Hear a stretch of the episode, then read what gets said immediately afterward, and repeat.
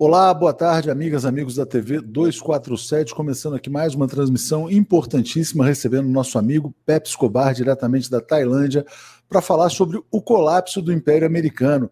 Eu começo agradecendo a todo o público, telespectadores, ao Sérgio Nascimento, que chegou como assinante, Zé também aqui como assinante, e te pergunto, antes de mais nada, Pepe, você está comendo muita pipoca aí, assistindo ao fim do Império? Como é que você está assistindo a tudo isso?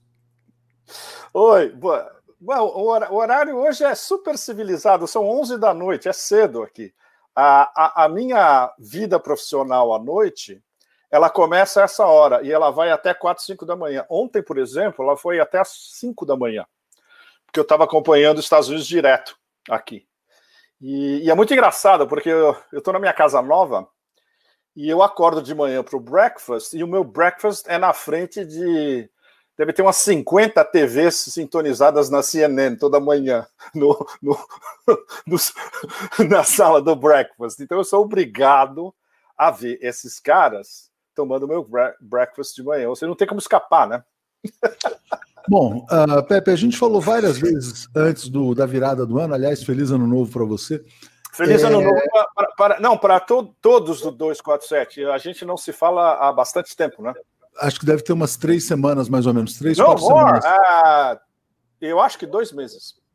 Será tudo isso? Bom, a, última vez, a última vez que a gente conversou foi uh, na eleição.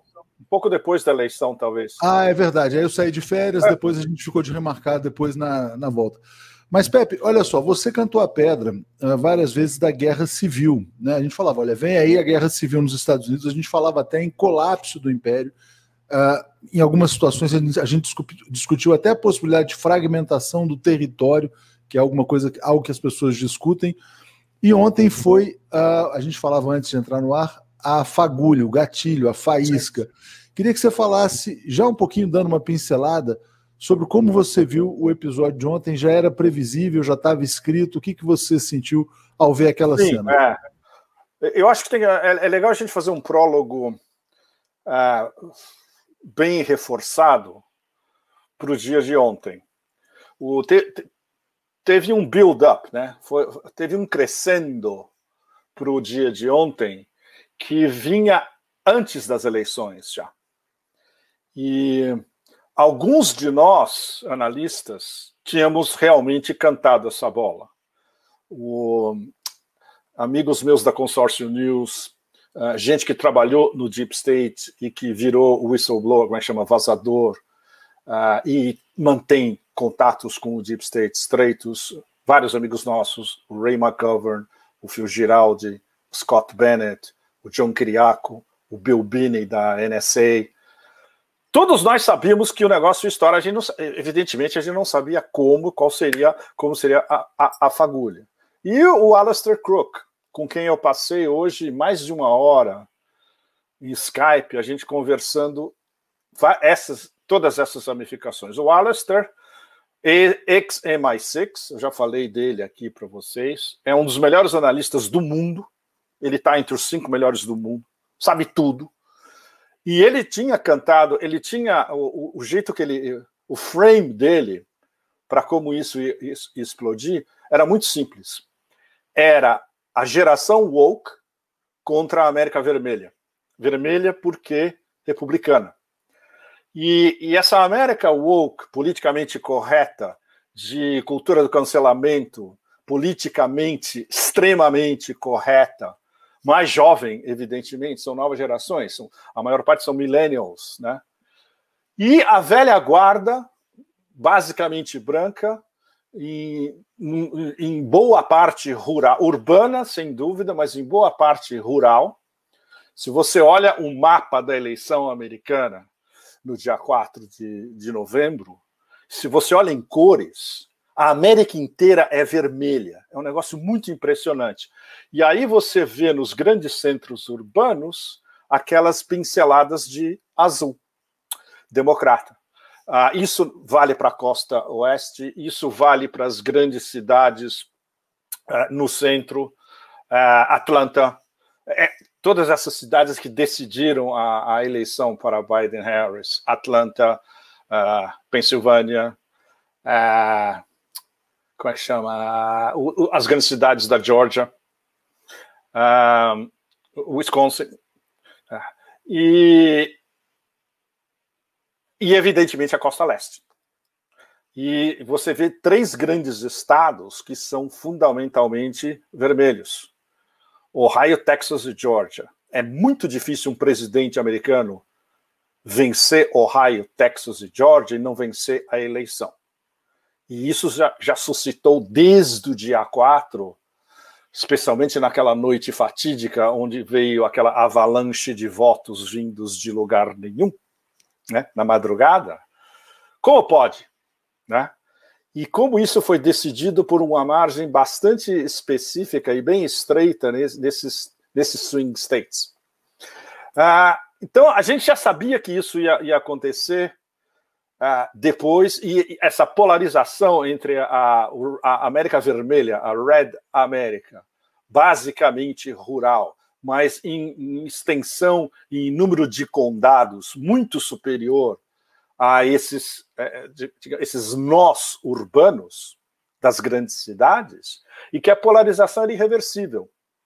E que durante a campanha eleitoral, a polarização tinha ficado ainda mais exacerbada porque as duas campanhas foram extremamente polarizadoras, dos dois lados. Né? Ah, do lado democrata, eles, ah, eles usaram uma tática ah, preemptive, como é que chama de. Como diz preemptive, Leonardo? É, ah, preventiva. preventiva. Isso, bom, pre preventiva. Bom, uma tática preventiva já prevendo um cenário que eles achavam que ia acontecer no caso de uma, uma eleição disputada em quatro ou cinco estados, como foi no final. Foi era, é, é, era um, um, dos cenários privilegiados por aquele mecanismo que a gente discutiu aqui em outubro, novembro, chama, chamado TIP, é, Transition Integrity Project, projeto de transição uh, um projeto de transição íntegra, segundo os democratas. Era de que o Trump ia, desde o início, dizer que as eleições tinham sido fraudadas e ele ia tentar um golpe. Então, essa é a narrativa de toda a mídia hegemônica americana. Todo mundo fala a mesma coisa. É o mesmo press release que você vai ler no New York Times, no Washington Post, em todas as cadeias, no CNN, etc. E os republicanos, eles estavam se preparando para isso. Teoricamente, eles teriam colocado um mecanismo de vigilância e de controle de segurança, digamos, para depois ter todas as evidências de que a eleição tinha sido realmente fraudada e aí mostrar isso para a opinião pública. O problema é que o sistema que eles montaram era extremamente rudimentar e extremamente incompetente. Eles só começaram realmente a mais ou menos organizar o mar de evidências que, segundo eles, provava que a eleição tinha sido fraudada, dias depois do dia 4. Na verdade, quando no, no dia 5 a gente tinha basicamente o, os democratas vencendo em todos esses estados swing que na noite anterior estavam perdendo por diferenças de até 200, 300 mil votos. Ou seja, quando você, quando você vê o que eles juntaram na prática, e isso, isso tem é facilmente achável na internet em milhares de sites. Algumas dessas provas são praticamente irrefutáveis, porque elas, elas, elas são impossibilidades matemáticas. Outras são ouvir dizer, ou depoimentos não confiáveis de gente que estava nos centros de apuração, ou de algum dos próprios apuradores, ou de gente que foi impedida, republicanos foram impedidos de acompanhar a apuração, porque você precisa ter um, um delegado de cada um dos dois partidos acompanhando todas as apurações. Então, a, a desorganização interna do, dos republicanos contribuiu para o caos absoluto. E o fato de que, quando eles começaram a impetrar todas essas uh, ações em diferentes legislaturas em diferentes estados, era um caos absoluto, porque algumas das. eles se conflitavam entre eles, por exemplo, o que o, o Giuliani estava falando de um lado não batia com o que a Sidney Powell estava falando do outro, não batia com o que o Lin Wood, o outro advogado do Trump, falava do outro lado. um caos absoluto deles, de organização deles. E os democratas se aproveitaram muito bem dessa história, solidificando a narrativa o tempo todo. Não, não houve de maneira nenhuma, nenhuma irregularidade. Isso entre gente do Deep State é reconhecido. Praticamente toda eleição americana é corrupta ou fraudada. A gente sabe como fato mais do que óbvio que a eleição na Flórida foi roubada em 2000 pelo James Baker eh, fundamentalmente, que foi o articulador. Que a eleição em 2004 foi roubada em Ohio contra o Kerry. O Kerry estava ganhando em Ohio. Foi fraudado. E a, o aluvião de evidências de todo tipo agora, a mesma coisa. E isso entre democratas, inclusive, existe uma porcentagem substancial de democratas dentro do Beltway, ou seja, no eixo Washington, Maryland, Virginia, que sabe que o negócio foi roubado. Para não falar da maioria absoluta dos republicanos. E isso, os, os, o último poll que apareceu ontem, se não me engano, dá que praticamente 40% dos eleitores americanos acham que a eleição foi roubada. Isso é, é no, numa dita democracia, é um negócio absurdo. Completamente é, absurdo. Importante só fazer um contraponto é o seguinte: quer dizer, óbvio, óbvio que todo mundo reconhece que a eleição lá do Bush foi roubada, na Flórida, aquela coisa toda. Agora, uma coisa é a população achar que foi roubada, porque, evidentemente, são eleitores do Trump. Há provas, e as provas? Quer dizer, surgiram evidências? Como é que é a questão das evidências Sim. em relação à prova? É, bom, eu não é o caso aqui agora da gente ir pelas provas de novo. A gente teria que fazer uma live só com links e as provas em cada um dos estados em detalhe. Isso vocês podem achar em vários websites. Agora, tem que procurar com calma. Bom, eu, eu posso mais tarde dar essa lista de novo, mas eu já passei por isso antes, e o que me interessa é o problema sistêmico que é o problema sistêmico da democracia americana em frangalhos. Isso é muito, vai muito além do fato de que se a eleição foi trucada, roubada, fraudada e em que nível e até que ponto, com é, as máquinas domínio alteradas, especialmente porque o que a gente tem conversado nesses últimos dias várias vezes, ainda que eles tivessem provas do como é que chama da de, de como as máquinas de domínio foram alteradas em diversos estados, especialmente na Geórgia o software e, e os dados foram apagados. Não tem mais como provar que houve manipulação eletrônica. É impossível, absolutamente impossível. E isso torna você levar um caso completamente fechado, por exemplo, para a Corte Suprema, mostrando, olha, as provas estão aqui, porque você, porque eles não, você não tem os dados eletrônicos. Como é que você viu aquele grampo do Trump? Quer dizer, essa a revelação do Washington Post de que o Trump estava pedindo lá os 11 mil votos para virar os votos. É, não, não, não, não, não, não, Isso foi é um caso de edição seletiva. É só você escutar o telefonema inteiro, que é uma coisa que vários de nós, eu inclusive, nos demos ao trabalho de fazer. Escutar o telefonema inteiro e não o que foi editado pelo Washington Post que é um órgão da CIA de propriedade de um trilionário que tem negócios escusos, diretos e indiretos subterrâneos, com várias facções do Deep State. E o que, que o então, telefonema é, inteiro mostra? Mostra que ele estava. O, o, o, problema do Trump é um problema terminológico e semântico, Leonardo e vocês todos.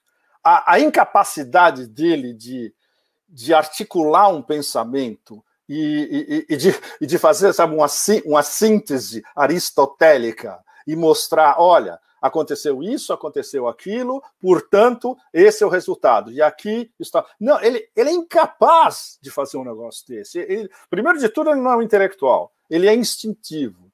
E, claro, tem aquele narcisismo absolutamente intergaláctico, entende? Tu, tudo, o mundo inteiro gira em torno dele. Ele é o sol é o, é, o, é o, rei sol e tudo gira em torno dele. Então, é, no, no telefonema fica tão claro que ele aparentemente tinha ou tem, e realmente tem vindo de, de, de tudo que ele recebeu das diferentes fontes, não só dos advogados dele, como de outras fontes republicanas, de instâncias de, no mínimo, irregularidades nos, swing states, mas ele não soube como apresentar isso no telefonema. É aquele tipo de, sabe, um, um businessman hiperocupado com um, um, como é que chama, com um attention span, um, um, espectro de atenção de 2, 3, 5 segundos, que pega o telefone e começa a, a, a verborragia total, mas nada disso foi pensado antes. E, com, isso é muito fácil de ser editado. Foi exatamente o que, uh, veja bem, o Washington Post, como uma filial da CIA, ele tem jornalistas, entre aspas, que são analistas da CIA, dentro do jornal. Isso é muito fácil. Isso é um negócio que você faz em meia hora, uma edição seletiva. Você Foi falou do, das Big Techs, né? o Washington Post pertence ao dono da Amazon. Essa notícia é importante. Twitter e Facebook anunciando que Trump está bloqueado indefinidamente. Então, claro, não tem mais mas isso, espaço de... gente, Mas isso também, a gente já tinha conversado sobre isso.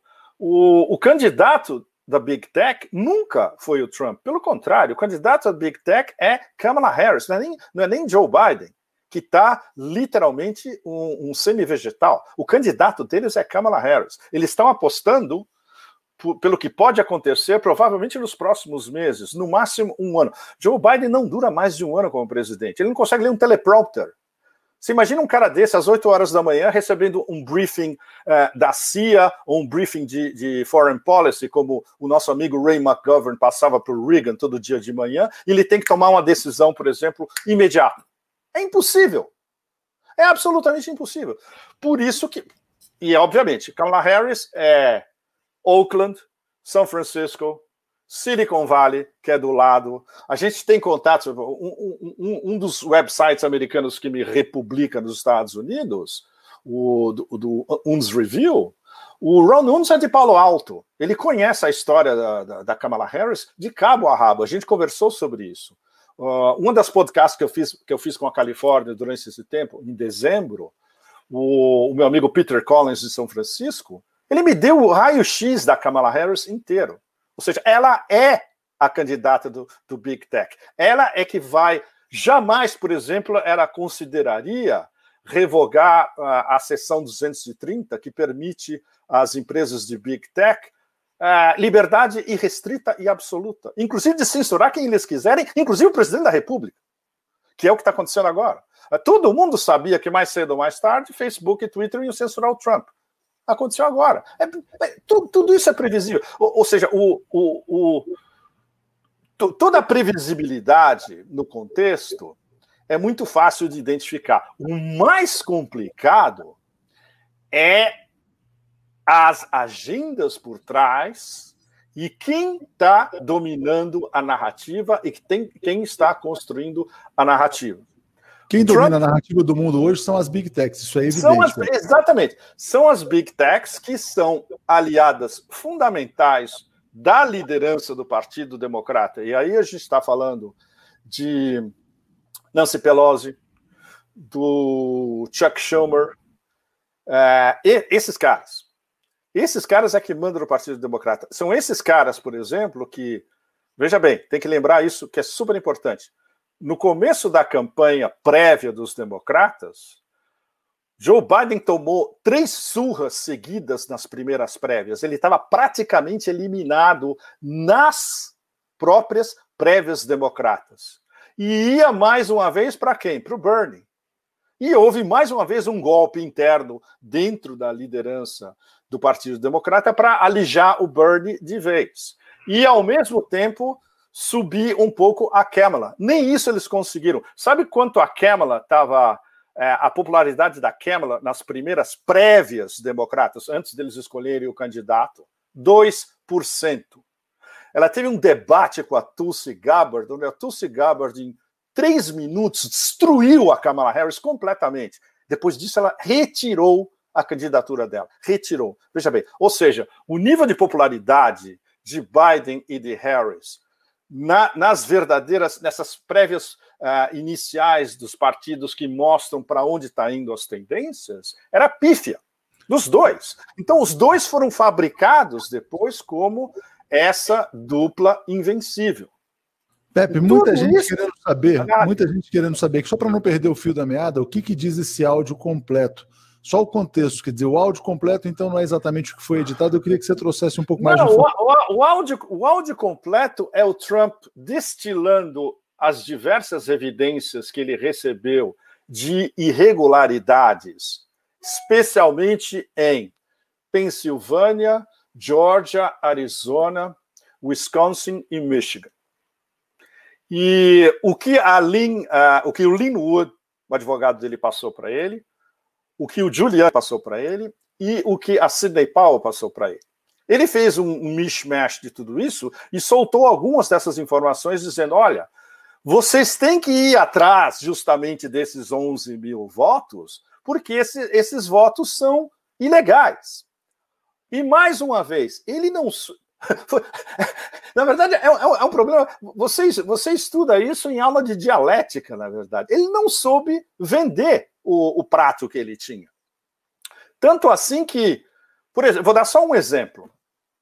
Ontem, depois de tudo que aconteceu, no Senado e, e na Câmara, eles estavam votando a, obje, a objeção aos resultados da eleição na Pensilvânia.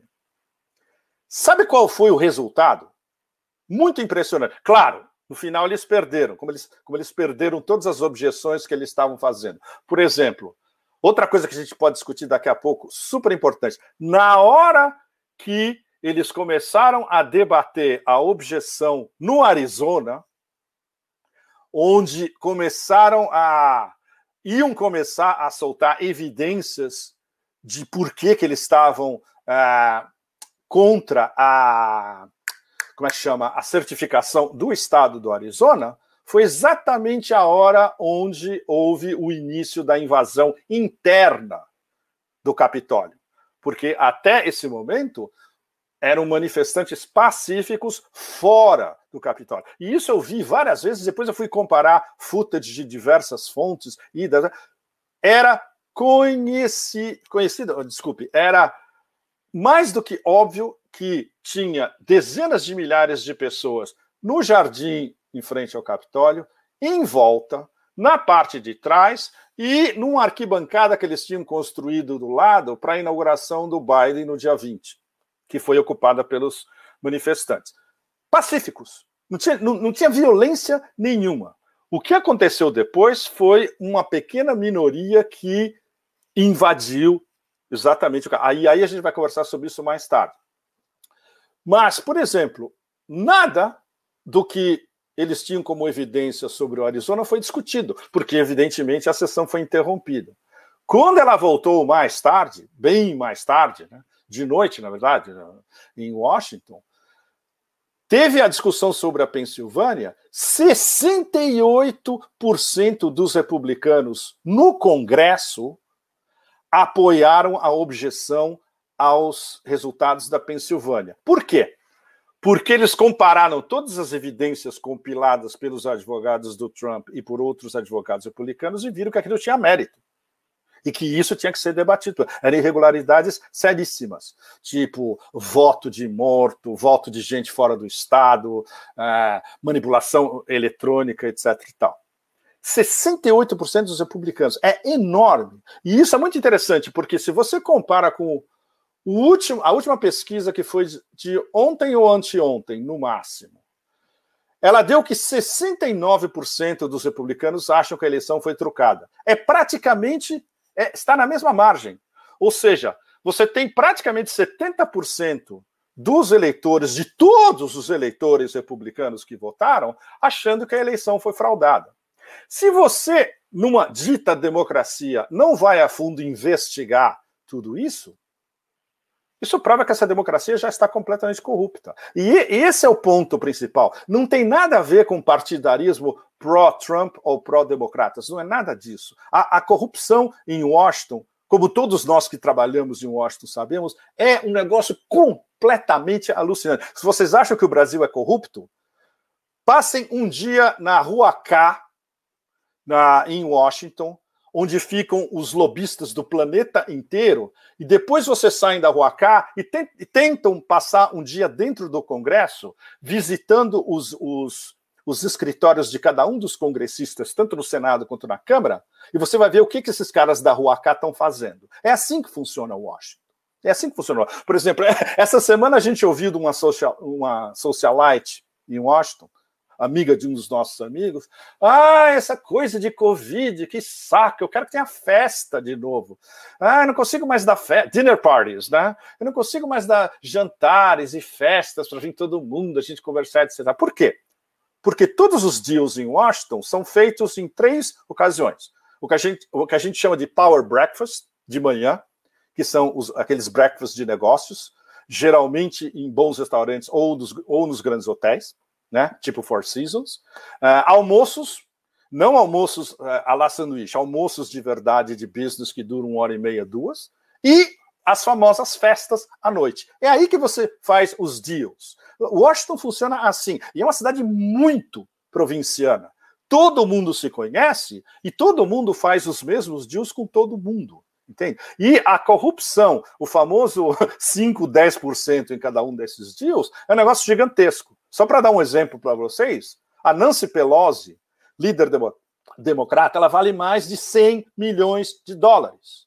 Não é com o salário dela como congressista que ela vai ganhar, que ela vai fazer uma fortuna de 100 milhões de dólares. O Mitch McConnell, líder republicano no Senado, vale 22 milhões de dólares. É exatamente a mesma coisa. Esses caras, eles, eles ganham os, os chamados kickbacks, né? as propinas inclusas nesses deals, e, e aí eles isso os reafirma, inclusive fundos de campanha, para eles serem perpetuamente reeleitos no, na, no Congresso ou no Senado. É assim, o, o, o, o, funcionamento da Washington política é esse. E aí, superposto a esse, você tem o funcionamento do complexo industrial militar que é a chamada, o que a gente chama de porta giratória. Um dia você é um executivo da Raytheon ou da Boeing ou da General Dynamics, no dia seguinte você é um assessor do Pentágono ou até o secretário de defesa, como esse último imbecil Esper, que depois foi despedido pelo Trump. É assim que funciona. Essa é a porta giratória. Então, ah, é, essa mini explicação é para mostrar para vocês como funciona incestuosamente o complexo em Washington. Se você não sabe, como isso funciona. E se você é um outsider, como o Trump era e é e vai sempre ser, você nunca vai conseguir passar para frente o seja o que for que você tem na cabeça como uma política. E isso é o X da questão do fracasso dele em Washington. A parte todos os absurdos inomináveis e intergalácticos, especialmente no que nos interessa, nós do resto do mundo em política externa. Isso eu não preciso repetir para vocês, vocês sabem tão bem quanto nós todos os absurdos na Venezuela, Cuba, Irã, China, tudo, tudo. Pepe, claramente o Trump ontem, uh, no discurso que fez, ele incitou a violência. Né? Ele falou: olha, ele deixou claro que as pessoas. não, desculpa, mas a, não, a, a não, fala não, dele. Não, é uma... não, desculpa. É, protestem, né? Ele estimulou Sim. o protesto. Ele estimulou, estimulou o, protesto. protesto corretíssimo. Não, tudo bem, não mas não é o papel de um presidente. Não é o papel de um presidente insuflar as massas contra, vamos dizer assim, as chamadas instituições. Então ele queria, na verdade, uh, ele esperava um tumulto como aconteceu, mesmo que não calculasse a dimensão do que Uh, veio acontecer. Ele esperava. Não, ele, nunca, ele, nunca, calcula nada, né, né Leonardo? Não, não, é, mas ele esperava o instintivo narcisista não calcula nada. Quando ele falou depois que o Mike Pence não teve coragem de fazer o que deveria ser feito, ele queria que o Mike Pence, na verdade, não confirmasse o Joe Biden. Ele trabalhou para que a, a, o resultado eleitoral não fosse confirmado. Então você considera. O problema é que ele não conseguiu vender porque ele não conseguiu mostrar é, conclusivamente por quê. Não, então, Ele... mas a minha pergunta é: você considera que o que aconteceu ontem foi uma tentativa de golpe ou não foi uma não, tentativa não, de golpe? Isso, olha, eu vou, eu vou, eu vou, eu vou uh, começar dando uma opinião de um ultra, ultra, ultra deep state que eu também conheço pessoalmente. A gente se encontrou no Cazaquistão há um pouco mais de um ano atrás. Uh, a gente passou uma tarde conversando, inclusive, muito engraçado. Ele, é, ele é uma pessoa muito, muito, muito divertida de conversar. Ele tem, ele tem um sítio na Bolívia, na fronteira com o Brasil. Para você, ter, você uma ideia. Ele cria vacas brasileiras importadas, mas do lado boliviano. O Edward Lutfak, que quem uh, conhece, quem lida com inteligência no Brasil, sabe quem é.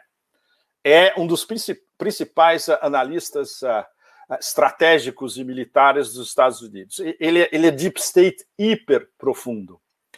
E isso me passaram da Alemanha hoje. Ele deu uma entrevista para o Welt, Welt, na Alemanha, e perguntaram para ele o que, que foi essa história? Foi um golpe de Estado?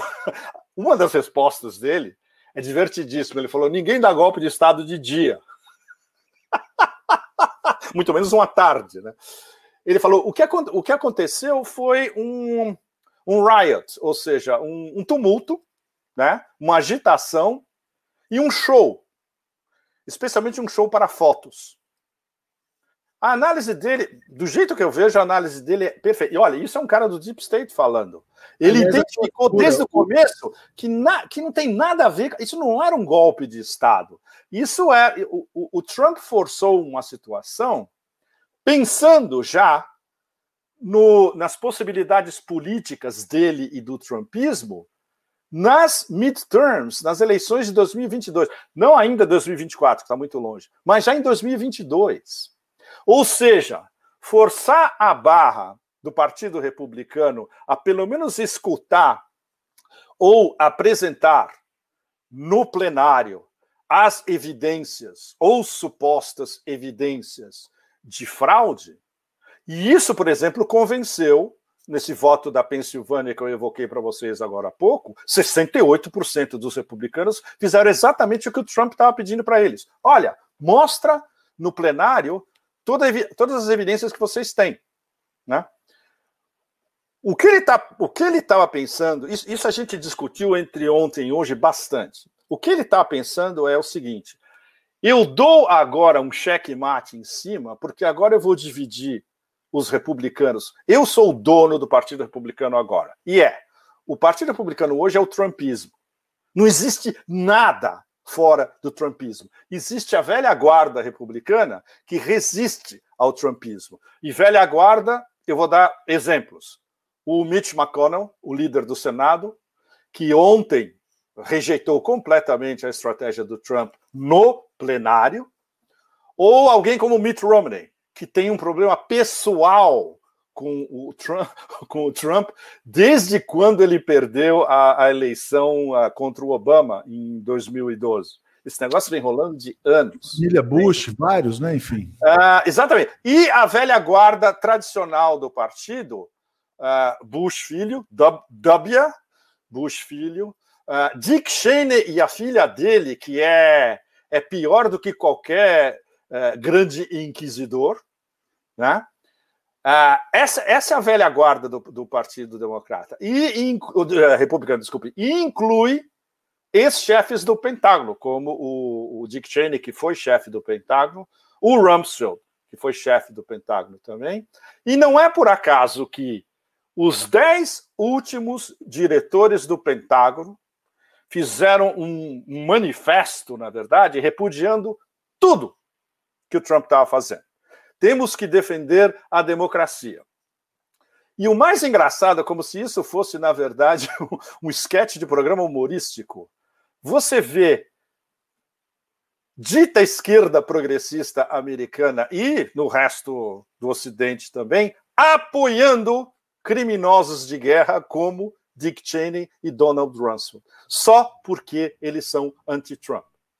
Ou, ou, seja, o nível de dissonância cognitiva é, e, e por causa dessa manipulação, essa, esses sinais cruzados o tempo todo, onde um observador médio, inclusive bem, relativamente bem informado, seja de onde for, nos Estados Unidos, uh, nos países da Europa Ocidental, no Brasil, na Argentina, na América do Sul, etc., ele está completamente perdido, ele não sabe. Imagina, você chegar ao ponto onde você está aplaudindo Dick Cheney e Donald Rumsfeld.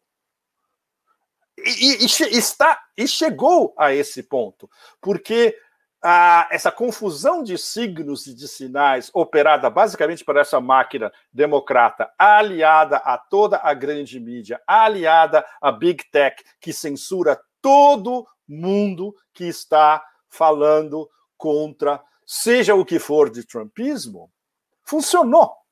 Ou seja, chapou para eles. A estratégia deles funcionou. E tanto funcionou que um dos cenários que eles tinham previsto, que era justamente o cenário que está se desenvolvendo agora, está se desenvolvendo do jeito, exatamente do jeito que eles querem. E isso, por, e isso levou vários de nós, nesses últimos dias, a discutir uma hipótese. Eu vou lembrar mais uma vez para todo mundo: hipótese de que havia um elemento de false flag, de falsa bandeira, em tudo que aconteceu ontem.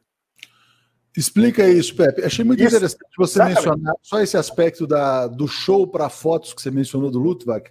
Aquele Sim. personagem que virou o símbolo do protesto, que inclusive é a capa desse vídeo, o cara lá de Village People com os chifres, né? O cara foi para uma performance, né? Ele não foi lá. Claro, ele é uma... uma performance. É, sabe, é, sabe... Era a memética que a gente está vivendo. Ele foi para virar um meme, na verdade. Né? Sabe, sabe o mais engraçado, Leonardo e vocês todos? Esse cara é do Arizona. Sabe o que, que ele faz no Arizona? Ele é um ator de voz. Ele, ele, é, ele é aqueles, um daqueles atores que faz vozes em comerciais ou documentários, uh, propaganda, uh, inclusive até em longa-metragens, dublar desenho animados. Ele é um ator de voz, é um ator, é um ator. E o mais interessante, aí eu fui comparar as imagens dele. É, você, você, acredita que ele é um ator de é, equal opportunity, né? Oportunidade para os dois lados. Ele aparece em tudo quanto é de protesto pró uh, Black Lives Matter ou Antifa, e em tudo quanto é de protesto pró-Trump. Ele joga nos dois lados. ou seja, isso, isso demonstrou que a tese do, do Lutvag é perfeita. Foi um show, foi uma performance. Foi um show. Foi um show. Foi um show.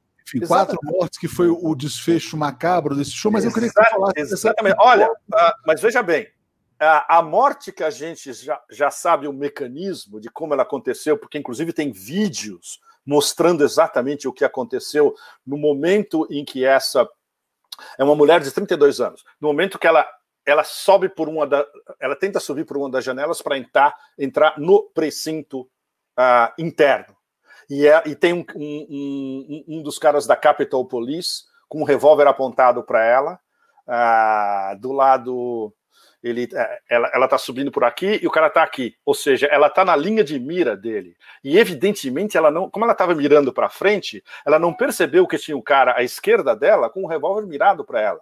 E como ela foi a primeira a subir pela. Isso vocês veem no vídeo. Quando ela foi a primeira a subir a janela, ela foi imediatamente alvejada e, morre, e morreu depois.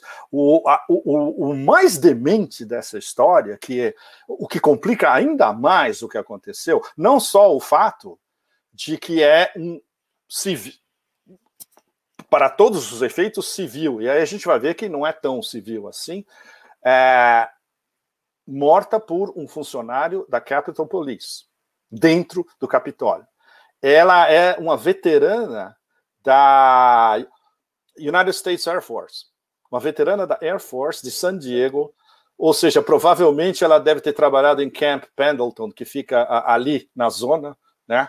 Que é uma, é uma das bases principais que manda, como é que chama, ah, operativos para as guerras do Império, né? Eu tive em Camp Pendleton anos atrás e, é, e isso vai pegar, isso vai pegar muito pesado com o complexo industrial militar, com a Força Aérea e com, é, como é que chama, com aposentados do sistema.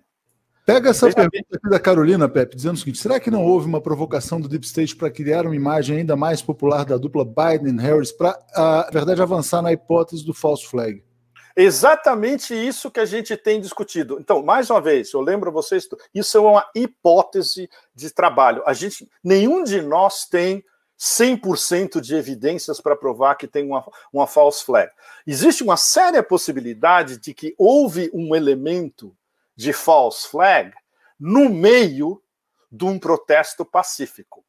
Ou seja, o que está estabelecido, eu diria graficamente, inclusive, vocês podem ver pelos próprios vídeos. Eu estava acompanhando em tempo real as pessoas. Na hora que o Trump. No, eu, eu acompanhei o discurso do Trump inteiro uh, na frente da Casa Branca, que não, não era na frente da Casa Branca, era um palco com a Casa Branca ao fundo, Ah, e, mas as câmeras estavam mostrando apenas, ah, talvez o que? Os primeiros 20 metros ou 30 metros de gente na frente do palco ah, e, do, e, do, Trump por trás daquela barragem de uh, plexiglass, né?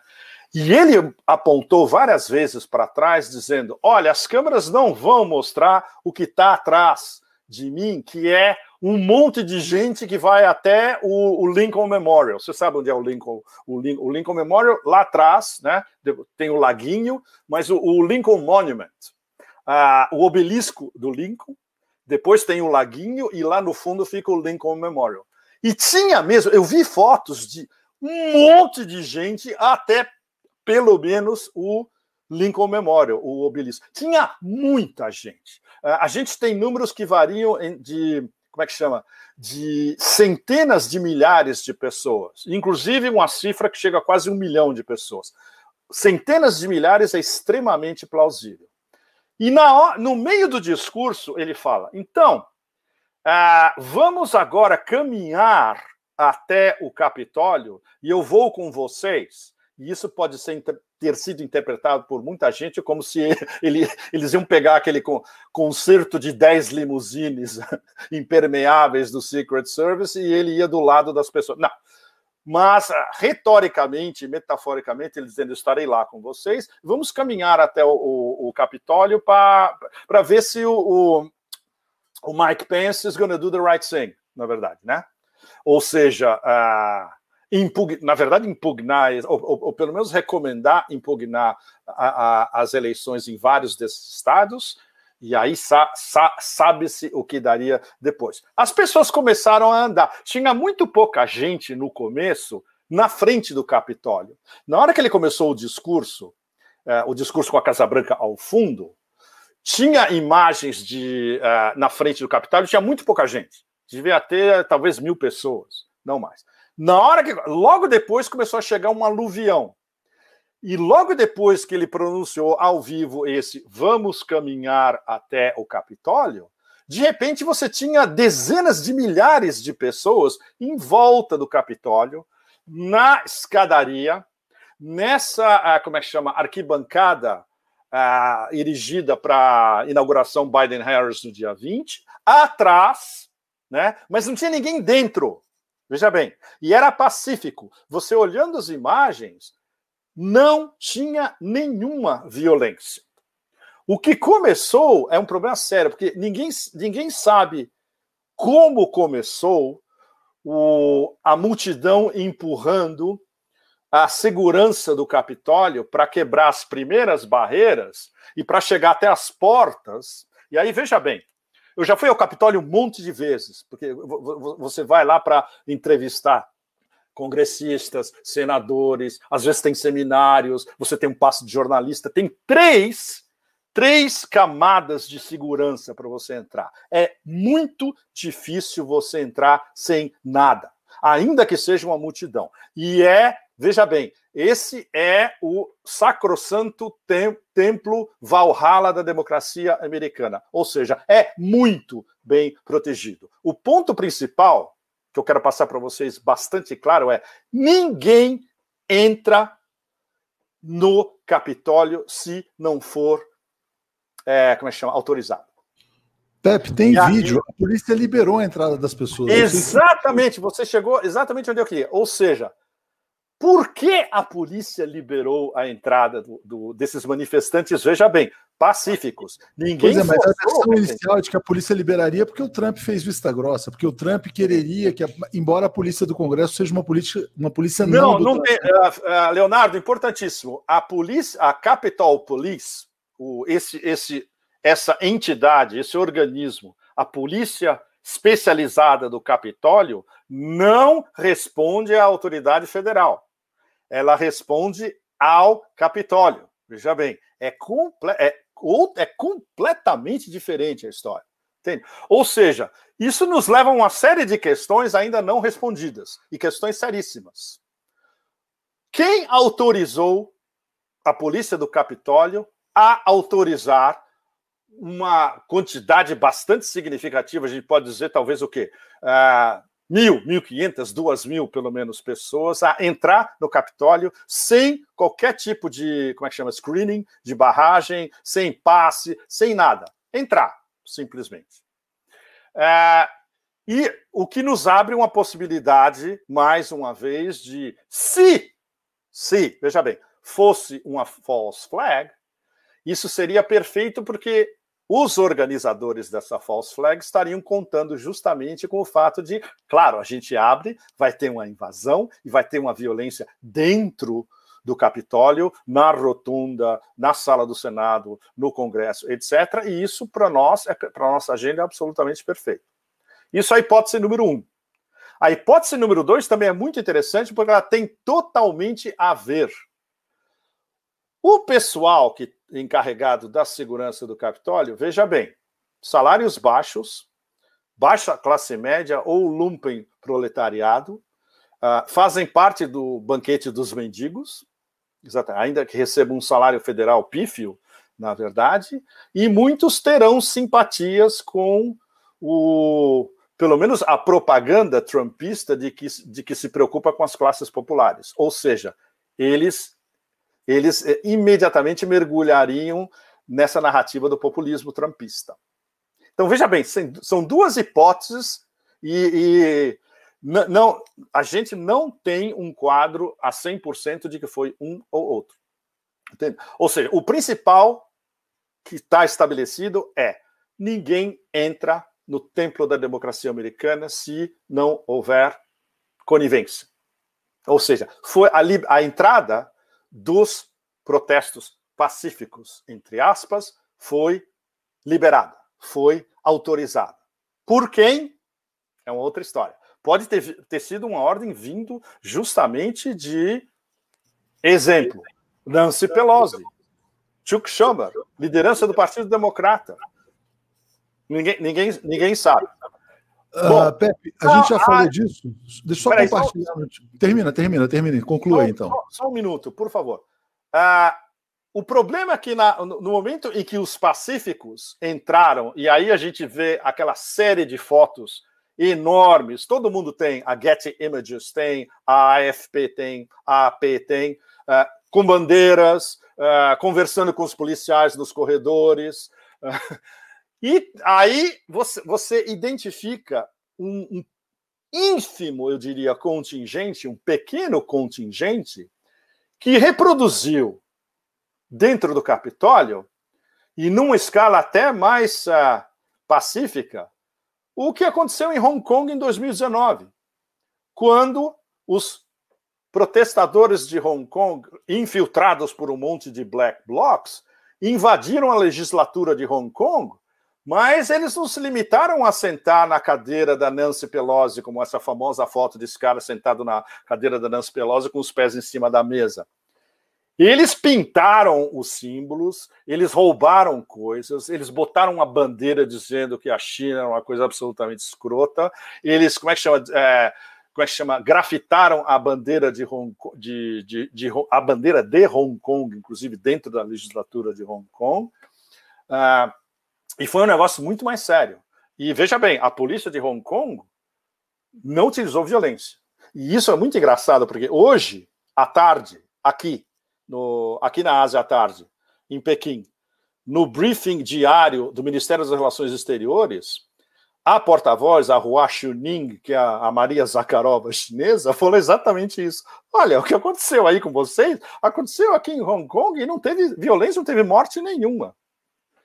Nossa, então, ó, óbvio isso na China. Teve, teve, centenas de milhões na internet chinesa comparando exatamente o, o, o, pro, o protesto em Hong Kong que uh, foi qualificado pela própria Nancy Pelosi, nas palavras dela na época. Olha que coisa linda que é a democracia.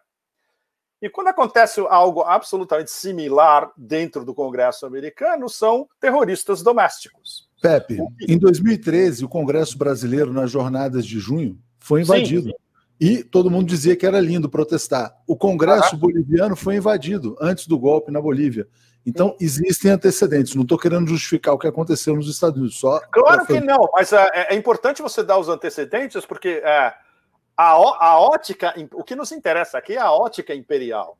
Quando isso então, acontece no, nesse distante terceiro mundo, são é, lutadores pela liberdade, certo? São, são, quando acontece dentro dos Estados Unidos, são terroristas.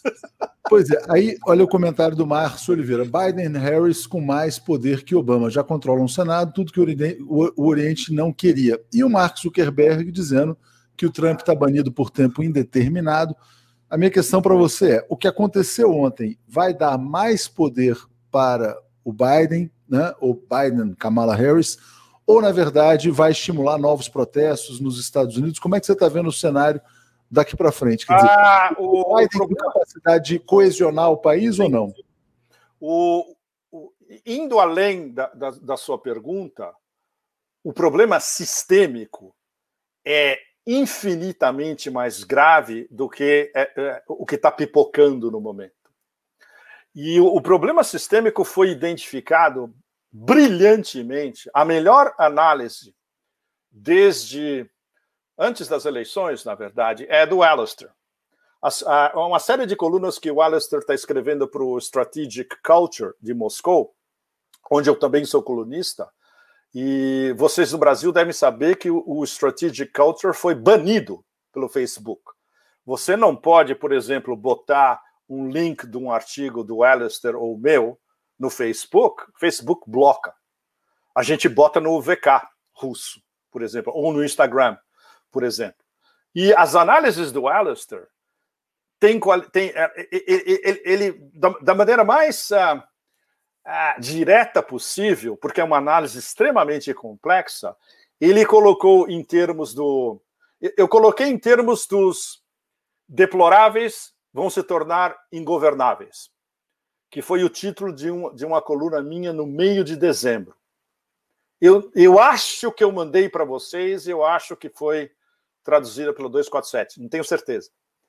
E o Alistair, numa série de colunas, pelo menos quatro que eu me lembre, ele tem colocado em termos da, da América woke, ou de uma tecnocracia ou teocracia woke, politicamente correta, contra uma velha guarda eh, praticamente condenada à extinção da América Vermelha e basicamente rural.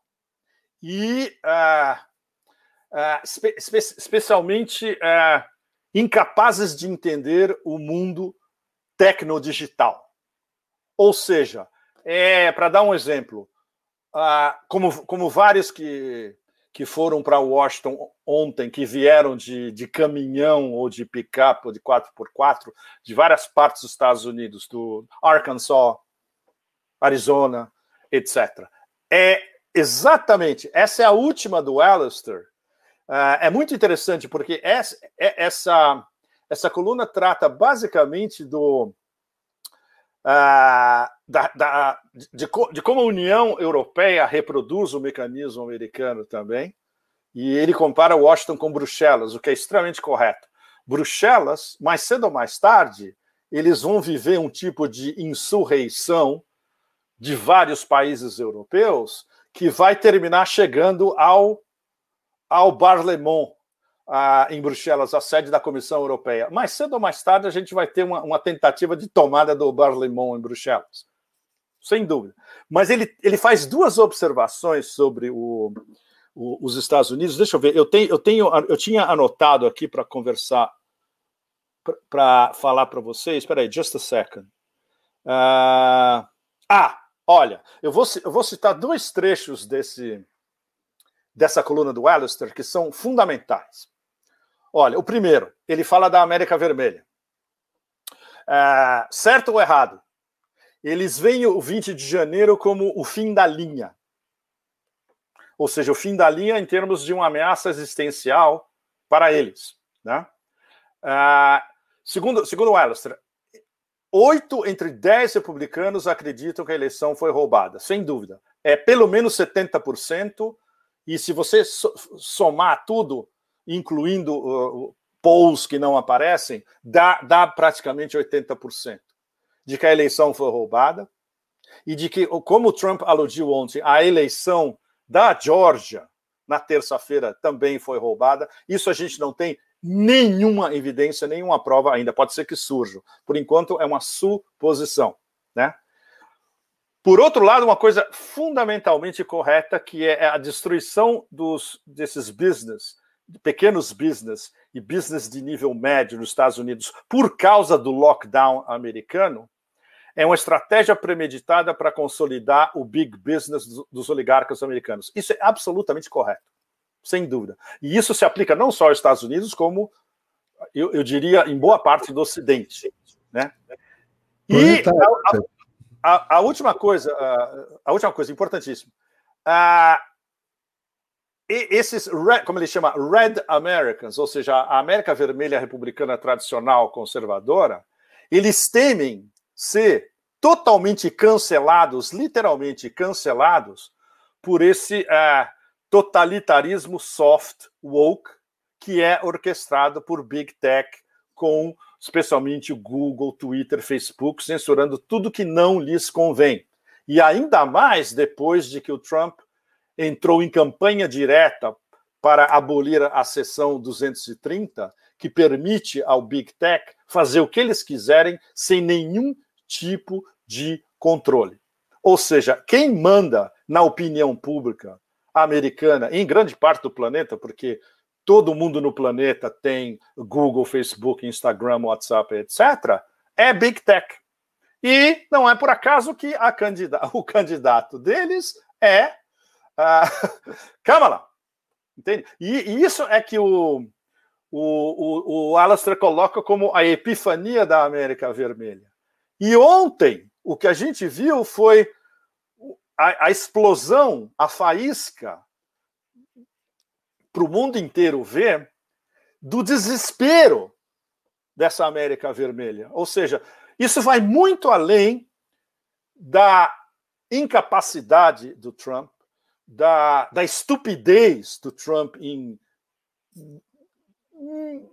diversos níveis de política interna, de incapacidade de, de ter aliados de peso, de incapacidade de análise estrutural e sistêmica, de uma política externa absolutamente inominável. Isso vai muito além da figura Trump.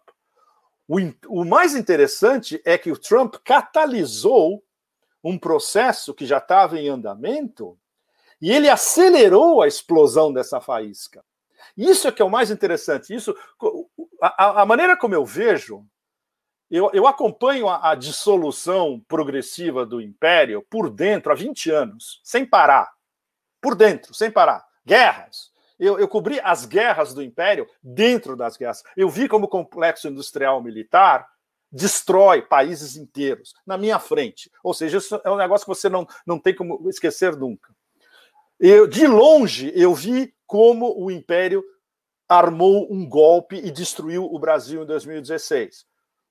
By the way, não se esqueçam nunca, vocês no Brasil, quem foi o, um dos implementadores chefes desse golpe? O próximo presidente dos Estados Unidos. Então não tenho ilusões nenhuma. Ninguém, ninguém no, no, no, sul global tem ilusões do que, que vem pela frente. E isso vindo das palavras de teleprompter do próprio. Vamos voltar ao normal. A América vai voltar a liderar o mundo. Você sabe o que é liderar o mundo, né? É Iraque, Afeganistão, Líbia, Síria, Somália, Iêmen, Venezuela. É isso é que é liderar o mundo. Então que ninguém tem ilusão nenhuma. Né? Exatamente. Olha só, vou ler esse comentário aqui do Rodrigo. Ele fala assim: Trump é o malvado favorito, assim como Bolsonaro aqui, tão malvado que pode levar a esquerda a uma frente ampla com os golpistas de 16 para evitar o mal menor. Sim, é, corretíssimo, corretíssimo. E você falou na nossa última conversa aqui, Pepe, que o, o Biden seria a última cavalgada do império. Uh, o declínio dos Estados Unidos, do soft power, da economia, de tudo isso aí é muito evidente, embora, embora as big techs tenham se fortalecido, etc. e tal. É, como é que você acha que essa, vamos dizer assim, essa, o fato da imagem dos Estados Unidos ter sido dilacerada vai impactar a ordem mundial? Né? Uh, você vai ter, por exemplo, hoje mais respeito pela, por Rússia, por China, ou menos? A União Europeia vai se afirmar? Como é que a, a Angela Merkel já se pronunciou? já responsabilizou o. o... são, são, os poodles, né, Leonardo? Não, mas enfim, o que eu quero te perguntar é o seguinte: quer dizer, como é que vai ser a nova ordem global depois de ontem? É a liderança dos Estados Unidos com Biden e Kamala Harris ou uma ordem nova que vai se afirmar? Porque existe o declínio real da economia americana. E é isso, exatamente, e o desespero de, dessa elite, part, elite do partido, é, essa elite com o composite, né? a liderança do Partido Democrata, Big Tech, a maior parte de Wall Street, o lobby sionista, não se esqueça, importantíssimo, quem manda na política externa em Washington é Israel e o seu aliado menor, a Arábia Saudita. São, são esses caras é que eles são tão poderosos que eles nem precisam fazer essas festas que a nossa socialite de Washington estava sonhando que, que volte o mais cedo possível. Eles pegam o telefone e mandam a ordem direto. Né? Que precisa fazer lobby, jantar, né, sabe, levar para passar um fim de semana nos Hamptons, são os sauditas, são os outros, entende? É, e isso está claro pa, pa, pa, para os donos do, do excepcionalismo, para os Masters of the Universe que controlam o jogo. Ou seja, é, Larry Fink da BlackRock, por exemplo, vou dar alguns nomes. É, o Jamie Dimon da JP Morgan. É, Evelyn de Rothschild, com a sua mulher Lynn Forrester Rothschild, que agora estão posando de salvadores do capitalismo junto com o Papa Francisco. Se, se, se, alguém falasse isso há algumas semanas atrás, seria taxado de lunático. Não, existe. Vai no website deles. Tá lá. Teve um episódio, Pepe, teve um episódio desta semana também que foi o arrependimento do Charles Koch, dos Koch Brothers, golpista, que agora diz: ah, não, estou golpista. arrependido. Estou arrependido por espalhar discurso de ódio pelo mundo. Né? Eu acho que era interessante entrar nesse pacote também. Ou seja, olha, olha é, é, é, é a loucura chegou a um ponto onde vários desses, eh, pelo menos coadjuvantes de Masters do universo, eles estão num jogo de, num, num jogo de posicionamento para ver, ou seja, eh, qual vai ser o nosso papel no novo normal? Interessante isso que você fala, Pepe, porque na verdade é o seguinte: eh, teve uma pergunta assim: ah, mas o Mark Zuckerberg não era trumpista na eleição passada? Não. Esses caras todos podem se reposicionar também, isso que eu acho que é uma ele, questão importante. Ele, o cara claro. pode ser operado de um jeito e depois opera de outro, né? Claro. A lógica naquele momento era colocar o Trump, agora é derrubar o Trump, mas queria que você yeah, falasse. Yeah. Uh, no, porque uh, no, uh, como é que chama? Re a articulação geopolítica, geoeconômica e de jogos de poder não é nada pessoal, Leonardo e vocês todos. É como a máfia. Nothing personal, just business. Não é pessoal, é business. Ou seja, se um determinada facção, um determinado personagem não importa mais para o business ou para a agenda de quem está rolando o jogo, da mesa do cassino, você é imediatamente descartado. E é exatamente isso, e aí eu vou dar uma citação literal para vocês, que me veio hoje. Hoje eu recebi um monte de informações importantes que eu tinha pedido desde ontem, e não só a, a conversa que eu tive com o Alistair, que ilustra muito do que a gente está conversando aqui agora, mas eu recebi coisas de, de, digamos, dissidentes do Deep State. Ou seja, gente que ainda tem os contatos do, do Deep State, mas é dissidente, ou businessmen que jogam com informação privilegiada, porque eles usam essa informação privilegiada nos business deles para ganhar muito mais dinheiro do que normalmente, do que eles, são, que eles não dispusessem disso. E um desses caras me mandou um, uma resposta espetacular. Eu vou, eu vou traduzir uns trechos para vocês, porque ela, a resposta dele é, criou, inclusive, um, uma discussão extra que aí, é, na minha conversa com o Alistair, eu perguntei diretamente para o Alistair, escuta, olha, eu recebi isso daqui desse cara, esse cara é super barra pesada, o que, que você acha? E o Alistair me deu uma resposta sensacional, que aí eu vou engatar na sequência, que ilustra para vocês também o, até que ponto está o jogo. Bom, o que, que, me disse essa fonte de inteligência? Então, traduzindo, é, a, a carta do baralho a última carta do baralho que o Trump tem é lei marcial. E aí ele pergunta: a questão é se ele vai jogar. Aí ele traça o panorama. O que está rolando agora? O Mossad traiu o Trump com um novo deal com o Biden e por isso Trump foi jogado aos cachorros. E isso é verdade. O Bibi, veja bem que o Bibi abandonou o Trump completamente desde o resultado das eleições. Isso vocês podem checar no noticiário. O Bibi sumiu. Não dá uma palavra. Nem e, fala mais do Trump. E está virando o herói mundial da vacinação, né? E está tá virando... virando, exatamente, e ao mesmo tempo posando como herói da vacinação. Já vacinou Bom, 15% da população, da população, lá. exatamente. Bom, aí continuando no lobby israelense, fundamental. Ele fala do Sheldon Adelson. Sheldon Adelson, você, muitos de vocês devem saber. Ele é a, o, o, rei dos cassinos, é, Isra, Isra, Israel em primeiro lugar sempre, o maior doador do Partido Republicano e o maior doador para a campanha do Trump, tanto na anterior quanto nessa.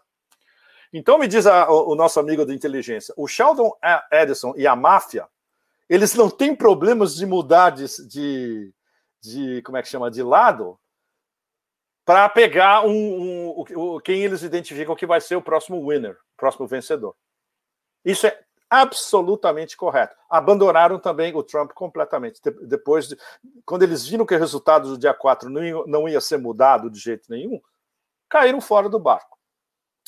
O Mike Pence, vice-presidente, e o McDonnell, uh, o Mitch Mc, uh, não McDonnell, o Mitch McConnell, ele põe McDonnell, mas é McConnell. O Mitch McConnell, líder uh, republicano no Senado, também traíram o Trump. Absolutamente correto. Abandonaram o barco, não deram sequência a essa série de evidências que os advogados do Trump mostraram, e que pediam que pelo menos isso fosse, pelo menos investigado, ainda que fosse uma balela, mas que se investigasse, porque eram acusações sérias. Uh, e aí uma frase dele é sensacional. É como se o Trump tivesse uh, feito, dado uma de Júlio César entrando no Senado romano para ser esfaqueado pelas costas. E foi. E foi, sem dúvida. Uh, outra coisa que ele diz que é super importante: a eleição da Georgia pode ter sido roubada. E isso ele usa as fontes dele e a gente não tem como confirmar se a eleição terça-feira na Georgia foi roubada. O problema é que eles usaram máquinas da Dominion de novo, porque o governador da Georgia, o Camp, tinha feito um deal com a Dominion a longo prazo, e isso não mudou nada desde o dia 4. As máquinas da Dominion, que, segundo várias evidências, são facilmente manipuláveis, foram as máquinas usadas na eleição da Georgia na terça-feira. Bom, uh, bom ele, ele cita o Evelyn de Rothschild também, uh, em, em colaboração com a facção mais forte do Deep State, e isso absolutamente correto, porque é Deep State, Rothschild, grandes banqueiros, grande parte do Wall Street e liderança do Partido Democrático. Uh, então, o que, que, o que, que sobra para o Trump? Nada. Ele diz tacitamente: Trump pensa que ele é parte do sistema, mas todo mundo no Deep State sempre teve um enorme desprezo por ele e, e o considerava como uma, uma não uma non-entity, uma não entidade. E isso reproduz o perfil do Trump para a elite de Nova York. Não se esqueça que o Trump é do outro lado da ponte. O Trump não é Manhattan.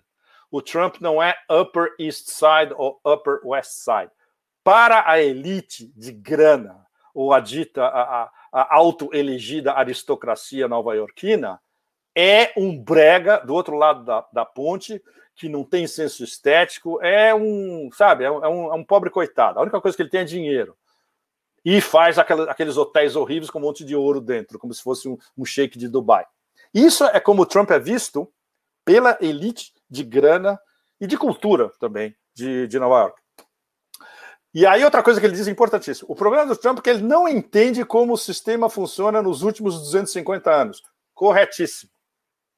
Aí, se ele declara a, a, a lei marcial, ele pode ser assassinado. Também corretíssimo. Porque ah, ele não teria apoio da liderança do complexo industrial militar, que já provou várias vezes que é anti-trumpista. Ele poderia ter apoio do escalão médio ou do escalão inferior. Mas se você não tem os generais do seu lado, a história demonstra: se você não, não consegue conquistar os generais e botar eles no seu bolso, os generais vão psh, te botar para fora na primeira oportunidade. É, claramente, Pepe, o Trump está sendo descartado, né? Sim, uh, ah, sem dúvida. Seja sem pelo voto, seja pela máquina, pela máquina republicana, pelo sistema, o que seja, ele está tá sendo expelido do sistema que Exato. ele denunciava, né? Agora, a questão estava mostrando uma matéria do político que está aberta ali, e hoje eu entrevistei uma professora da UFRJ ele é. faz uma aposta que é o seguinte: ele se dissocia do sistema, mas ele se conecta com a base popular. Porque essa popular é antissistema. Né?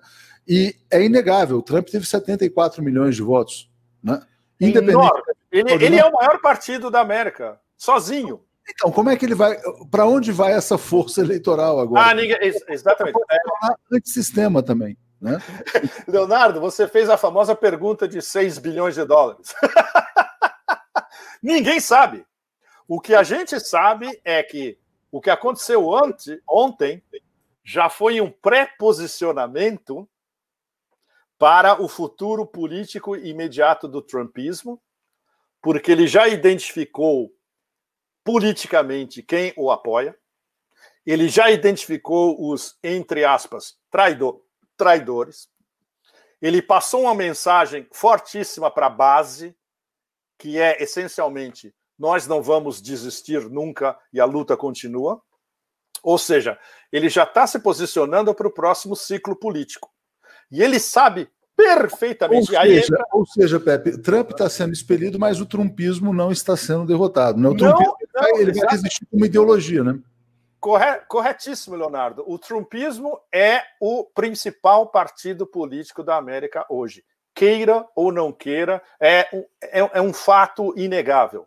Se você tem 74, 75 milhões de votos, ninguém vai batê-lo. Não é Biden Harris, que a gente não sabe, até hoje não vai saber nunca se eles. Se você fazendo uma campanha invisível, uh, lendo teleprompter, num sótão, e na hora que você faz um, um como é que chama? Um, um, um rally, vai 12 pessoas dentro de, 12 SUVs separados no, no, no, estacionamento, você não vai ganhar uma eleição com mais de 80 milhões de votos. O, o Pepe, você acha que é por isso que dessa força do trumpismo que o Ted Cruz, aquele senador lá, fez esse movimento de questionar os ah. votos na Arizona? Ele quer ser o herdeiro desse movimento, na sua opinião? Ou, ou não, ele quer como potencial ele, herdeiro? Ele, ele, o Ted Cruz, o Ted, Ted Cruz é um super oportunista, né? O Ted Cruz. Não se enganem com nenhum desses, uh, desses dessas entidades. São todos oportunistas. Uh, não há, não há, como é que chama, nenhuma evidência de corrupção pessoal uh, em relação ao Ted Cruz. Apenas que ele é um cara, basicamente é um homem sem, é um homem sem caráter e totalmente oportunista. Ele está se posicionando em dois níveis: um, como um aliado do trumpismo, e dois, preparando o seu futuro político para 2024. Se Trump não concorre em 2024, ninguém sabe o que, o que pode acontecer, inclusive é, se o, o, o deal mafioso que o Trump vai fazer com os donos do poder pressupõe é, nada acontecer com, com ele pessoalmente, com a fortuna dele e com a família. A, ninguém sabe do deal. O que a gente sabe é que teve conversações secretíssimas sobre o, o pós-Trump na Casa Branca, ou seja, Trump como um civil. O que, que vai acontecer com ele pessoalmente, com a família e especialmente com a grana e com a dívida? Ele não deve 400 bilhões de dólares. Está quebrado. Ele, ele, ele tá deve quase, que pelo que a gente sabe, ele deve pelo menos um bilhão que ele não tem. E o X, e o X da questão, o Deutsche Bank. Se tem, se tem um. Vou dar uma suposição. Se o Departamento de Justiça quisesse entrar de cabeça dentro do Deutsche Bank, eles iam pegar tudo relativo, sabe? Tudo, tudo, tudo.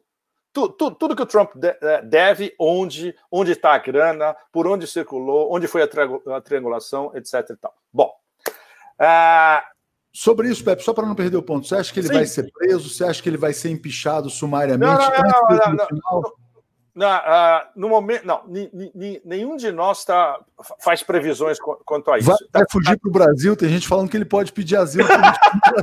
não, não, não. Tá, tá, tá, tá tudo em aberto, porque enquanto a gente não sabe os termos do, do deal, que é, é uma coisa de máfia ultra barra pesada, que deal que ele conseguiu arrancar dos donos do poder, dos caras que o estão escorraçando completamente. E aí entra é, o deep, deep, deep state. Não é nem o Edward Luttwak, ele está no deep state. Acima do Luttwak, que é um, apenas um estrategista militar e um consultor, né? Tem, tem o pessoal que manda mesmo, que está acima de, por exemplo, de um secretário de Estado, está acima de quem era o Colin Powell, está acima de. Sabe, é, é, é gente equivalente ao grau de onisciência do Dick Cheney na época do W, onde o Dick Cheney mandava em literalmente tudo. Você tinha, você tinha o office da, da vice-presidência dentro da Casa Branca ditando todas as políticas americanas, especialmente a política eh, externa. Então é nesse nível que a gente está falando. Então, o deal que esses caras ofereceram ao Trump, ou o deal que ele conseguiu arrancar deles. Enquanto a gente não souber os termos disso, é, qualquer especulação é não vai, não vai nos levar a nada. O que ele já se posicionou é em relação à base. E isso foi um golpe de mestre, porque ele regimentou os 74 milhões de votos. Garantido. O que, que ele vai fazer com isso? Ele, ele fala em movimento. Veja bem, ele não fala em partido político. Ah, ontem, no, no, no discurso, mais uma vez, ele falou de movimento ao maior movimento que se montou na América. É, é um movimento de massa gigantesco, mas é difuso, não tem lideranças, não tem um, uma equipe de quadros bem formados e politicamente muito bem é, é, situados e conectados. Né? E esse é o grande problema do Trump, é, é também, que a gente estava discutindo esses dois, três últimos dias. Ele, ele, ele um dos erros fundamentais da, da ausência de estratégia dele, ele não conseguiu cultivar os seus generais. Por que os generais estão dando um pé nele agora? Porque ele não tem nenhum apoio entre eles. E esses são os caras que você tem que cultivar desde o começo. Sabe, quem sabe, sabe quem sabia isso uh, de A a Z, né, Leonardo? Hugo Chávez entre outros. É, e aqui é. é interessante, Pepe, que como o Bolsonaro ele abraçou o discurso trumpista, ele está fechado com o Trump, as pessoas estão destacando. A grande diferença entre Brasil e Estados Unidos é que o Bolsonaro tem os militares, né? Claro! Então é uma muito perigosa do Brasil. Nossa, o caso do Brasil é muito mais complicado, porque não é, não é que o Bolsonaro tenha os militares no seu campo. Os militares têm o Bolsonaro totalmente sob controle. Ele, ele é, como é que chama? Um pateta útil. Ele é aquele espantalhozinho da plantação útil, que você pode dar um peteleco a hora que quiser, tranquilo. E ele funciona, ele cumpre a sua agenda. Então, o caso do Brasil é muito mais sério e muito mais uh, perverso. Né? Mais grave. E aí é por isso que as pessoas têm medo de que ele repita esse mesmo roteiro em 2022. Já está anunciando, dizendo, se perder terá sido fraude, ele está preventivamente fazendo o mesmo discurso, e aí as pessoas colocam, bom, mas e os militares vão fazer o quê? Eles vão aceitar o resultado? Eles vão expelir o Bolsonaro? Porque acho que as pessoas não enxergam a diferença, Pepe. Uh, nos Estados Unidos, o Pentágono, o Deep State, é uma força muito maior do que qualquer presidente. Né? Nossa, né? é, é, exatamente. É, é, o que o, o, meu amigo Ray McGovern, justamente que dava, que dava os briefings da CIA para o Ronald Reagan às oito da manhã, a melhor definição do complexo é a do Ray. Ele chama de MISIMAT, com dois T's. MISI-M-A-T-T. É complexo industrial, militar, de segurança, mídia, acadêmico e think tanks. Então, é, eles... é, é, isso que isso é o que manda. Então, eles expelem o Trump, né? Silenciam o Trump. O Facebook está dizendo agora que o bloqueio do Trump é definitivo. O Trump é vai definitivo, ficar... né? Yeah, vai ficar o trumpismo mais silenciado nos meios de comunicação. Eventualmente prendem o Trump, sei lá o que vão fazer com o Trump. Agora aqui os militares precisaram do Bolsonaro para voltar ao poder. É diferente. Então, é. assim, o Bolsonaro foi um instrumento, ainda que seja um pateta útil, não teriam voltado ao poder sem ele. ocuparam os cargos, estão com milhares e milhares de cargos. Como é que eles vão devolver isso aí? Não é uma coisa tão simples, né? Porque eles não tinham isso nos governos civis. Então, Sim. qualquer saída no Brasil, a meu ver, teria que passar né, também por uma, não digo uma composição, mas uma superação desse ciclo militar. É mais complexo, é muito mais difícil. Posso, te, posso te fazer uma pergunta, Leonardo? E para todos vocês, você, vocês são especialistas em Brasil, eu não sou. Vocês veem alguma possibilidade realista de os militares brasileiros agora terem um controle absoluto de todo o processo? Ele, ele, ele, eles, eles conseguiram o sonho do, o, do complexo industrial militar americano, que é o Full Spectrum Dominance, a dominação de espectro total. Os militares do Brasil hoje, eles têm a dominação do espectro total, em todos os sentidos, né? político, econômico, eles escolhem, etc. e tal.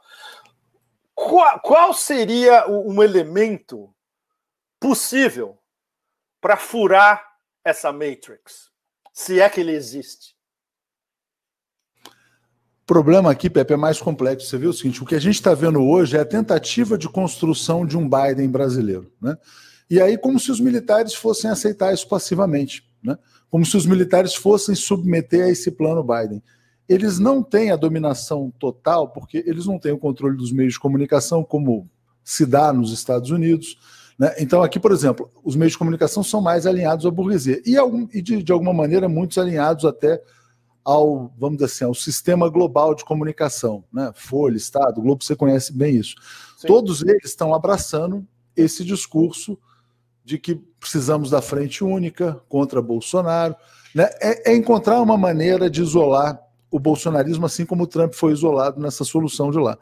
Mas o fator militar, ele não está nesse negócio de, olha, ah, vamos então expelir o Bolsonaro e vamos mandar, continuar mandando com o Dória. Não está pressuposto que eles vão continuar no poder caso venha o Dória ou caso venha qualquer outro governo. Por isso que a solução é mais difícil. Né? Porque a elite, a burguesia brasileira aliada ao, ao capital externo, deu o golpe, mas acho que não fez a conta de que os militares viriam junto com o golpe. Acho que os militares. Vocês querem dar um golpe? Tudo bem, é. então tá, vocês vão dar um golpe, mas a gente vai mandar no governo. Como é que põe eles para fora? Essa é a grande equação brasileira que não está. Mas, mas, que, mas que ingenu... se, se foi isso que aconteceu, de uma ingenuidade absolutamente inacreditável. Né? É, eles achavam que os militares viriam, ficariam um pouquinho. Bom, beleza, agora vocês voltam, tá? A gente já tirou o Lula, agora vocês voltam aí. A gente devolve todos os cargos, vai ficar tudo tranquilo. É bem mais difícil. E eles não têm nenhuma liderança de peso para perceber não só que isso era uma falácia em primeiro lugar, como agora ficou ainda mais, muito mais complicado de você furar essa, essa bolha gigantesca. Ficou. E os militares, na verdade, Pepe, eles precisam também do Bolsonaro, porque o Bolsonaro é o que faz a conexão com a massa. Né? Sim, é, sim. O Bolsonaro é o fator popular dos Os militares não têm um elemento popular para disputar voto. Apareceu essa figura Bolsonaro que tem essa força é, social também. Então a questão aqui é muito difícil. Mas eu queria voltar com você é, para a questão do que para mim não ficou muito claro, né? Quando a gente falava do, do, Biden, né? O Biden, assim, a gente, vai, é, a gente fez várias análises ontem, hoje, e algumas pessoas dizendo, bom, com essa base social que o Trump tem, que estava lá cercando o Capitólio, o Biden vai ter muito trabalho. Agora, com, com os meios de comunicação, com as redes sociais, com as big techs ao lado dele, na sua opinião, ele vai conseguir relançar o império ou vai ser de fato a última cavalgada do império? Né? Ah. Se você vê ele com capacidade de construir uma nova liderança da América, uma nova liderança imperial, enfim. Vamos, uh, vamos além de Biden, por favor. Uh, mais uma vez, ele é apenas um. um é, é, uma figura de cartão, é uma figura de, de papelão, né? É uma figura de papelão, de cartão, cortiça, espantalho, o que vocês quiserem, é, boneco de ventríloco, o que vocês quiserem. Não vai durar mais de um ano, se durar porque mentalmente é impossível. E isso todo mundo que tem acesso à informação privilegiada em Washington ou no eixo Washington-Nova York sabe. E todo mundo sabe que está sendo preparada desde 2017, pelo menos, da surdina, e é só agora, nesses últimos meses em público, é a Kamala. A Kamala é a candidata do Obama, da Hillary da cúpula do Partido Democrata, de Wall Street, porque ela não vai mexer com Wall Street, pelo contrário, e especialmente Big Tech. E isso, e para não falar, evidentemente, da AIPAC né, e do lobby judeu. Ou seja, fecha, fecha tudo. Ela é candidata em todo mundo. Ah, e, obviamente, da, nem se fala da mídia. A, a, mídia é um, é um dos pilares desse, desse sistema quase monolítico que agora, não se esqueça, agora controla os três poderes. Eles controlam tudo agora executivo, legislativo, judiciário, e eles vão, e eles influ, vão influenciar na Corte Suprema. Ainda que a Corte Suprema tenha, é, teoricamente, uma margem de conservadores republicanos, mas as pressões dos, dos líderes e dos donos do poder em cima do, da Corte Suprema vai ser e eles podem uh, usar todos esses mecanismos que eles já estavam falando desde, desde há algum tempo, que é PAC do Supreme Court. PAC do Supreme Court é eleger mais juízes que vão ser inevitavelmente democratas. E aí vira o, o placar no momento que seria, teoricamente, o placar no momento é 6 a 3 Acho que é 6 a, 6 a 3 pró-republicano. Isso eles poderiam virar uh, elegendo mais 4 ou 5 o que é uma possibilidade nesse, nesse próximo governo democrata. O, o X da questão é. Isso, isso, isso eu coloquei numa coluna de novembro, uh, não, outubro ainda, quando eu falei que Biden-Harris é o retorno do blob.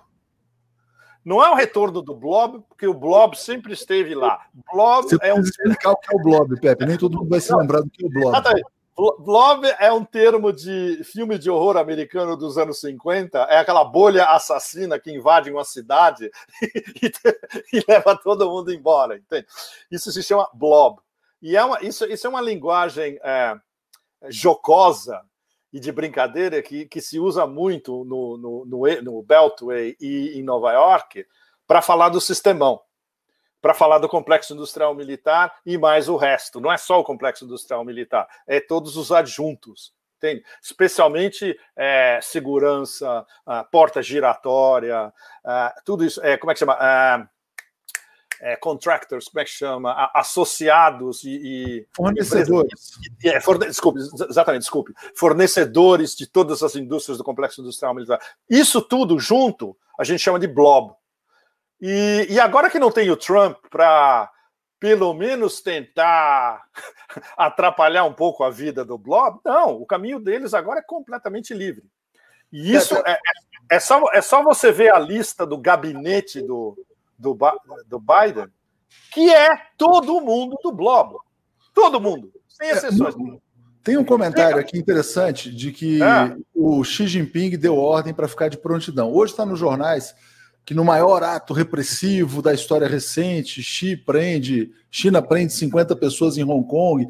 Tem muita gente achando que ainda pode acontecer alguma lambança é, bélica, seja no Irã, seja ah, não, em outro local. Gente, é, você tem razão. Não, você tem razão não mas nesses dias finais do Trump, né? Nesses dias finais. Ah, é, claro, Tem a, a mas o, a, o Irã, a gente já desmontou essa história no começo do ano.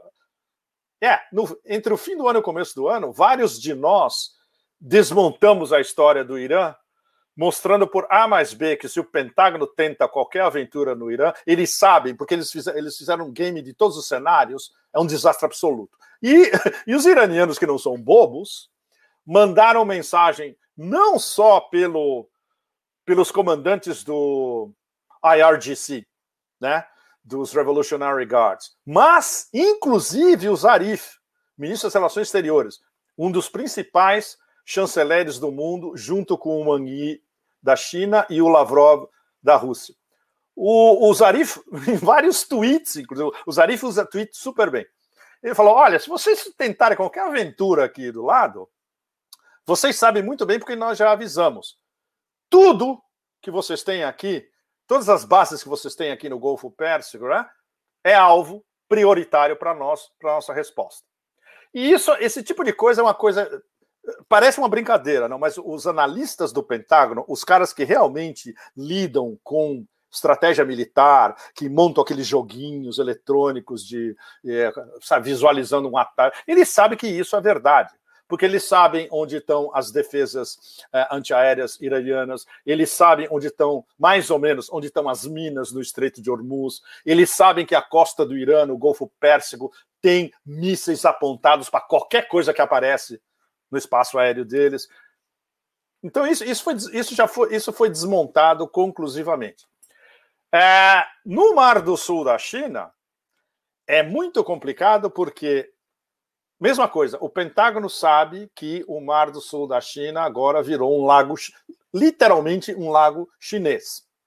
Armados até os dentes e com segurança cibernética, cyber surveillance, no Mar do Sul da China inteiro. Qualquer coisa que eles tentarem, fria absoluta. Sobra o quê? O Estreito de Taiwan, porque os americanos teriam como se posicionar em Taiwan. Os chineses já avisaram, no momento que a gente vê forças americanas sendo deslocadas para Taiwan, nós fazemos um ataque preventivo. E isso já foi passado pelos canais diplomáticos e militares de rigor. Ou seja, não sobra, não sobra nada, Leonardo, sobra o que? A Venezuela? o, que, o que eles vão fazer na Venezuela? Eles vão in, in, entronar o, o Guaidó de novo? Venezuela que ontem, aliás, tirou sarro, né? Dizendo que está disposta a colaborar com a democracia nos Estados Unidos, enfim. Pepe, vamos falar um pouco sobre, uh, sobre China, né? Antes a gente está tá chegando na parte final. É, como é que você vê o contexto dessas relações contra a China? Quer dizer, como é que vai ser o tipo de pressão desse governo Kamala Harris, caso né, se materialize objetivamente em relação à China? Em relação à Rússia também, como é que eles vão agir em relação a esses dois países? Bom, o, a famosa estratégia Henry Kissingeriana, dividir para reinar ou dividir para conquistar, que os americanos ah, roubaram do Império Romano, né? e adaptaram para a América, vai continuar com um. Vai ter, vai, vai ter uma. Como é que chama? Um reajustamento. Ou seja, com a China, ah, não pense que as sanções vão desaparecer de um dia para o outro. Não. Vai continuar tudo lá. Vai ter mais diálogo. Por exemplo, durante a administração Obama, tinha um diálogo de alto nível entre negociadores chineses e americanos. Eu conheci um dos negociadores chineses que negociava uh, comércio com os americanos. E um dos americanos também, o Feigenbaum. Uh, e eu conversei com eles e eles falaram, não, tinha um tinha uma entente cordial, era, era um negócio civilizado, entende? E, e, e, e não se estava ameaçando de um lado ou de outro de sanções. O problema é que essas, essas sanções impostas pela administração Trump criou, criou-se, inclusive nos Estados Unidos, um, um, como é que chama? Um, é, um, um, certo consenso partidário de que elas têm que ficar. Ou seja, quando os Estados Unidos lançam sanções contra alguém, é, é vira, pela lei da inércia, o negócio vai rolando. Veja Cuba, veja Irã, né? Então, com a China vai ser a mesma coisa. Com a Rússia, Aí é que entra o Kissinger de novo dividir para reinar. A barra vai ficar super pesada, porque toda a cúpula democrata. Não se esqueça que eles passaram a administração Trump inteira em cima do Russia Gate, que foi completamente desacreditado, desmontado, inclusive pelos nossos amigos ex-Deep State o Ray McGovern, o Phil Giraldi, é, o William Binnen da, da NSA, todos esses. Eles demonstraram que o, o Russiagate era uma palhaçada absoluta. Custou um monte de dinheiro, ficaram investigando dois anos e meio, pelo menos, e não conseguiram provar nada. Hackers russos, interferência americana nas eleições, é, russa nas eleições americanas, etc. E tal. Então isso vai piorar muito mais, porque isso é o. Como é que chama? É o a, a superestrutura da ideologia do, do, dos democratas é, é russofobia. Então, e, e, isso é uma coisa que não só Putin, como o Lavrov, aquela maravilha, maravilha diplomática, e todo mundo no Ministério das Relações Exteriores em Moscou, o Ministério da Defesa russo, eles não têm ilusões nenhuma com Biden, Harris ou Harris, ou seja quem for. Né? Então, isso já está claro. Com a China vai haver uma, digamos, uma certa acomodação, que não implica fim de sanções, e com a Rússia a barra vai ficar pesada. Totalmente de acordo, Pepe. Até porque a economia americana depende muito mais da China do que da Rússia. Né? Se você olhar para essa bolha financeira mundial, juros baixos, baixíssimos, negativos, isso é consequência de uma era de inflação baixíssima. Inflação, inflação baixíssima. baixíssima garantida pela produção industrial, sobretudo na China, mas China, Vietnã, outros países também. Então, essa estratégia de acabar com a globalização para atender a América Vermelha não funcionou. Quer dizer, não é que não funcionou né, pode ter funcionado para fazer essa força política do trumpismo. É, mas, mas não conseguiu muito... ser implementada, né, Leonardo? Porque é inimplementável, porque estruturalmente o capitalismo, o capitalismo industrial se transferiu dos Estados Unidos para a China e para diversas partes da Ásia. Mas é um problema sistêmico e estrutural, não tem como voltar isso. E isso garante inflação baixa nos Estados Unidos, taxas de juros baixíssimas, bolha financeira, os bilionários bolha. contentes com isso, os bilionários cada vez mais bilionários. Aliás, hoje, curiosidade, o Elon Musk superou o Jeff Bezos. O Elon Musk é o homem mais. É, exatamente, eu, eu vi, exatamente. Elon Musk agora é o Rei Midas, né? É, quase. Eu nunca vi um Tesla na rua, mas ele é o cara mais rico do mundo. Tem, assim, tem, né? tem, tem, Tesla no Brasil? Não, não, talvez ah, tenha, não. mas eu nunca. Ah, é, é aqui na Ásia tem um monte, nos Estados Unidos já tem mais. Aqui na Ásia tem muito Tesla, então aqui é considerado normal. É, Pepe, eu queria que você falasse um pouco sobre o Assange também, porque você escreveu. É a minha, coluna, é a minha coluna de hoje, eu mandei para vocês, ela saiu agora há pouco, então eu imagino que vocês vão traduzir Vamos traduzir. Em dois dias, né? Então, pois a, é, é era... a Diga. sentença, na verdade, a sentença é humanitária, mas não é boa para o jornalismo. Então, eu queria que você falasse sobre isso. Uh, pois é, isso era, era o que eu tinha pensado em, a, a, em ser a introdução da nossa conversa. Não, não tem importância. A, a, introdução fica no final. Eu, eu, eu, eu, queria ah, ter, ter lançado desde o começo uma sincronicidade casual de jogo de espelhos, de datas, desses últimos dias que foram dias.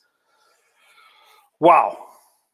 É aquela famosa observação, meio live in interesting times, né? Que você viva em tempos interessantes. Nossa, isso levou isso a, a um nível astronômico. Domingo, nós tivemos o primeiro aniversário do evento que inaugurou os anos 20 que foi o assassinato do Major-General Soleimani por aquele dois uh, drones americanos, Mrs. Hellfire, no aeroporto de Bagdá, 3 de janeiro do ano passado. Na segunda-feira, a gente teve, a gente tinha, teve o julgamento, que não foi um julgamento. O, na, na, minha coluna que vocês vão ler, eu publiquei, eh, eu, eu, eu, eu botei o link do julgamento final da, da juíza, que é um negócio aterrorizador. Vocês têm que ler inteiro e, e ele tem que ser traduzido em português, porque para nós que fazemos jornalismo é um negócio absolutamente aterrorizador. Ela passou todo o argumento dela, desde o começo, e isso, isso é, é a transcrição do que ela disse na corte defendendo basicamente 99% de todas as acusações americanas. No caso, governo dos Estados Unidos contra Julian Assange. E no final, no final, veja bem, no último minuto, ela basicamente deu a entender que ela não confiava na qualidade do sistema carcerário americano e por razões humanitárias ela ia discharge, ou seja, ela ia inocentar Julian Assange. Isso no, foi no final, no final. O, o, nosso amigo Craig Murray, que era o único, o único admitido na, na galeria pública do, como é que chama, é, da corte, e ele e tinha um vídeo link com os nossos amigos do Consortium News. E o, e o Craig Murray, tá, é, como é que chama, mandava uns tweets e o consórcio News estava publicando em tempo real os tweets dele de dentro da corte. Ninguém, ninguém, ninguém tinha esse esquema. Esse esquema quem montou foi o embaixador Craig Murray. Então a gente pôde acompanhar em tempo real isso. sensacional. E depois ele escreveu sobre uma coluna maravilhosa. Bom, então, o que, que ela fez? Ela defendeu em gênero, número e grau, e isso vocês vão ler na, uh, na arguição dela na corte, que jornalismo, como foi praticado pelo Julian e pela Wikileaks, é um ato criminal. Ou seja, jornalismo investigativo que, é, no, no caso da Wikileaks, divulgou crimes de guerra, não segredos do Estado americano, crimes de guerra, especialmente no Iraque e no Afeganistão, é um ato criminal. E isso está. É, quando você lê isso, você cai para trás, porque isso implica nós todos. Poderia acontecer com você, Leonardo, poderia acontecer comigo, poderia acontecer com os nossos amigos na Argentina ou na Venezuela, etc. A jurisdição americana é universal. O, o famoso ato de espionagem, o Espionage Act, a jurisdição é universal e a, juí a Barrett, a juíza, confirmou, apoiou e enfatizou que é legal esse negócio. Ou seja, ela criminalizou jornalismo no, na arguição dela. Que isso eu, eu, eu conto na minha. É, o Craig Murray falou sobre isso, o Consórcio News falou sobre isso, e na minha coluna eu falei sobre isso também. Ela é um mero boneco de recados, a juíza Barretzer. Quem manda nessa história é a que foi, é, é, como é que chama, apontada como a juíza desde o começo pela magistratura inglesa, a Lady Arbuthnot. O problema é que Lady Arbuthnot, o marido dela e ela, têm ligações diretas com inteligência britânica e inteligência militar britânica. Então tinha um conflito de interesses. E adivinha quem pela primeira vez, soltou essa informação no mundo. Wikileaks. Ou seja, a juíza que ia julgar Assange tinha sido denunciada pela própria Wikileaks como uma manipuladora de inteligência britânica, de inteligência militar britânica. Ou seja, essa juizeta, que o, o John Pilger, jornalista australiano, legendário, ele tem a melhor definição da juíza Ballister. Ele chama ela de aquela mulher gótica. então, aquela mulher gótica, que é uma pobre coitada, não é nem uma jurista. Eu conversei com alguns juristas ingleses, amigos nossos, eles disseram: ela é, imagina, é uma, ela é uma, uma clerk, sabe? É uma, não, não, é, não, não tem nenhuma formação jurídica de primeiro nível. Ela estava, evidentemente, lendo um negócio que não foi escrito por ela. Se não foi escrito pela Arbuthnot, foi escrito por algum jurista do grupo, ou se foi escrito por ela, tem trechos que são, é, como é que chama? Surripiados diretamente do processo americano. Quando você é, faz uma comparação entre a arguição dos americanos e o que está no processo, na arguição dela, é igualzinho, Leonardo. Especialmente essa defesa do ato de espionagem, criminalizando o jornalismo, seja de onde for, com jurisdição universal. E aí, no último minuto, ela estava fazendo um jogo de equilíbrio entre responder à agenda do império e tentar salvar a face da dita justiça britânica. Ela é mais entrou... ou menos. Aí a gente faz um paralelo. É mais Sim. ou menos o seguinte: agora a gente salva a democracia americana de mentirinha, né? Isso Estamos bom. salvando a democracia e pode vir uma, uma, uma era muito mais perigosa aí pela frente. Exatamente isso, Leonardo. E aí ela usou esse subterfúgio para. Ok. Humanitariamente, eu não estou convencida de que o sistema carcerário americano pode prevenir o suicídio de alguém como Julian Assange. E por causa disso, eu vou liberá-lo. Bom, isso foi segunda-feira. O que, que aconteceu quarta-feira, ontem? O, os advogados do Assange eles, eles pediram um tempo para fazer um pacote para pedir a liberação sob fiança. Eles fizeram, eles fizeram um pacote super é, fechado. A gente soube que eles, eles apresentaram: olha, o Julian pode sair da cadeia e pode ir para prisão domiciliar com o bracelete eletrônico, 24 horas por dia e sob vigilância total. Pode ter vigilância na casa, dentro, fora, do lado, do quarteirão, aeroporto, etc. Então, que que, o que, que fez a, a Barrett? Não só ela negou o, a fiança, e era uma fiança alta, era um negócio que ia passar de um milhão de libras, um monte de dinheiro, que eu não sei nem como eles iam, iam conseguir. Eles iam, eles iam pedir empréstimos à, à esquerda e à direita, doadores, etc. E tal.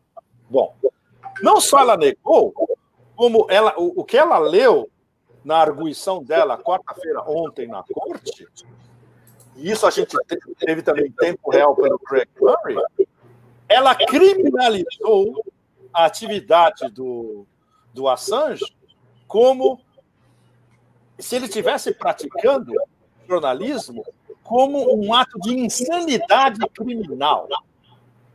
Ou seja, é ainda mais grave do que o que ela tinha dito defendendo o processo americano na segunda-feira. Ela disse tacitamente que esse cara, jornalista e que publicou é, temas gravíssimos de crimes de guerra do Império, ele é não só um criminoso, como ele tem problemas de saúde mental. É inacreditável. É uma, de, uma gravidade, é uma, de uma gravidade sem tamanho um negócio desse. Ou seja, todos nós, jornalistas, somos visados por isso. Se qualquer um de nós publica um segredo considerado de Estado americano, seja onde for, em qualquer língua, em quaisquer condições, o nosso destino vai ser igual ou equivalente ao, ao, ao do Julian. E isso está legitimado pela justiça britânica agora, Leonardo. É gravíssimo. Gravíssimo.